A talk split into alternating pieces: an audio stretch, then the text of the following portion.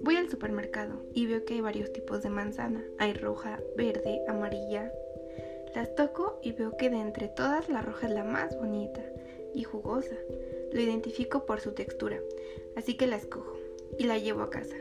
Primero la lavo y le quito la etiqueta que lleva, haciendo que cada vez se vea más deliciosa. Gracias al brillo y color que tiene, el hermoso tallo café sobresale de ella el cual en el corazón contiene unas pequeñas semillitas, las cuales casi nunca se comen. Depende de la preferencia. Son pequeñas y cafés y cuando llegas a esta parte significa que la manzana se ha acabado. Cuando muerdes una manzana notas que es dura y jugosa, sobre todo si es roja. Cuando das la mordida a la manzana puedes notar la cáscara dura y puedes notar el jugoso sabor que tienen. Es delicioso. Normalmente en cualquier época del año la manzana es muy rica, pero cuando una manzana no está en buen estado, está muy blanda y su sabor puede ser agrio o insípido, lo cual nos causará una pequeña mueca y comeremos otra cosa para olvidarnos de ese mal sabor. La última manzana que comí fue hace unos días. Yo estaba en la cocina y la vi. Vi ese gran color rojo quemado y brilloso. Esa última vez que comí manzana recordé el cómo ir a la escuela, recordé las veces que comí entre clases y veía pasar a mis compañeros, recordé cuando me sentía feliz por ver a mis amigos una vez más. Y recordé el cómo se sentía sentirse emocionado y feliz.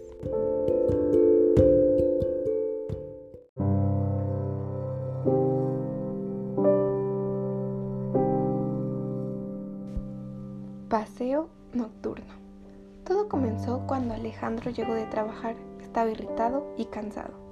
Vio que su esposa tenía su casa impecable, lo cual le causó alivio, pero no tanto como para sentirse mejor. Julieta, ¿cómo va todo, cariño? Demasiado trabajo, siempre es lo mismo. ¿Quisiera cenar? No, solo me gustaría un poco de whisky. Trae el más bueno, que tu padre está de mal humor, le dijo a su hijo. ¿Quisieras ir a dar un paseo en el nuevo auto? Claro, cariño, yo manejo. Alejandro estaba emocionado. Él se sentía un poco más alegre que su esposa. Nunca había accedido a ir con él en el auto, y esto era algo que lo relajaba. Listo, mi amor, vámonos. Ambos se dirigieron a la cochera para sacar el auto. El trabajo es cada vez más pesado, ya no puedo con tanto. Así lo ha sido siempre, y no lo puedes dejar. Tienes obligaciones. Ya lo sé, ¿por qué me dices eso? Es la verdad, desde que tienes a esa nueva amante has descuidado todo. No creas que no me doy cuenta. Esto no es cierto, solo te amo a ti. Dejémonos de mentiras. Ambos sabemos que es verdad y que cada noche sales con un pretexto de salir con el auto cuando en realidad es por ella. ¿Cómo es que lo sabes? Es más, ahí está. Julieta vio cruzando al amante y no dudó en pisar el acelerador. Te amo y siempre será así. No lo hagas. Se escucha el gran golpe del metal chocar contra el frágil cuerpo de la muchacha, dejándola muerta. Ahora todo será como antes. ¿Pero qué dices? ¿Por qué hiciste eso? Debemos ir a la policía. Claro que no, cariño, no quiero que estés en prisión. Pero si yo no hice nada, es tu auto, no mío. Aparte, era lo mejor para nuestra familia. ¿Cómo es que dices eso?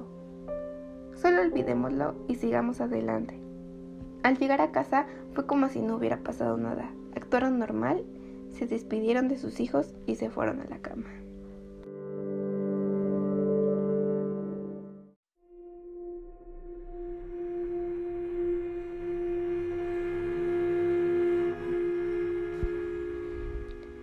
La vida en pausa. Todo comenzó en el año 2020, el que parecía un año lleno de esperanzas y se podía decir que para muchos era un nuevo comienzo, nuevas metas, nuevas esperanzas y nuevas ganas de salir adelante. Muchas personas pensaron ingenuamente que la vida mejoraría y que tendrían nuevas oportunidades, pero no sabían lo que les esperaba y que para muchos sueños soñados se convertiría en su peor pesadilla. Todo marchaba bien, Las personas pasaban las fiestas con sus familias y pasando todo esto vino la incertidumbre.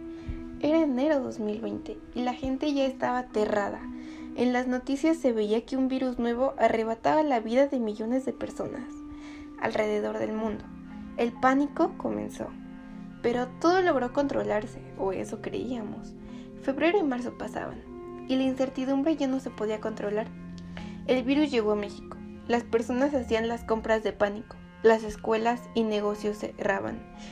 El mundo se venía abajo y no lo sabíamos. Lucas lo entendió. A pesar de que solo tenía 16 años, él sabía lo que pasaba, o por lo menos eso creía. Pero de lo que estaba seguro era de que ya nunca iba a volver a hacer lo mismo nada. Las personas morían, los negocios cerraban y Lucas estaba tranquilo hasta que su abuelita falleció. Gracias a este nuevo y extraño virus, ahí fue cuando se dio cuenta de que su mundo se derrumbaba, ya que su abuela siempre estuvo con él y ahora nunca la iba a poder ver de nuevo. Todo su recuerdo se iba a desvanecer con el paso del tiempo. La tristeza inundó a su familia. Su ser amado ya no estaba pero tenían que ser fuertes para poder sobrevivir. La vida seguía pasando lentamente. Cada vez eran más los muertos alrededor del mundo, pero eso no era todo. La incertidumbre era tanta que todo explotó, la economía estaba por los suelos y la vida ya no era la misma. Pasó el tiempo y Lucas se sentía más solo. Empezó a perder el interés en todo. Ya no comía, no se conectaba a sus clases y él pensaba que en un momento todo iba a acabar.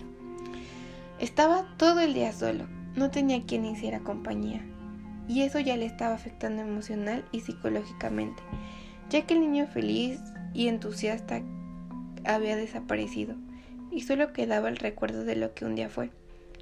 Seguían pasando los días y ya nada importaba, y sus papás solo trabajaban, no tenían tiempo para él, y la vida seguía pasando sin que él se diera cuenta.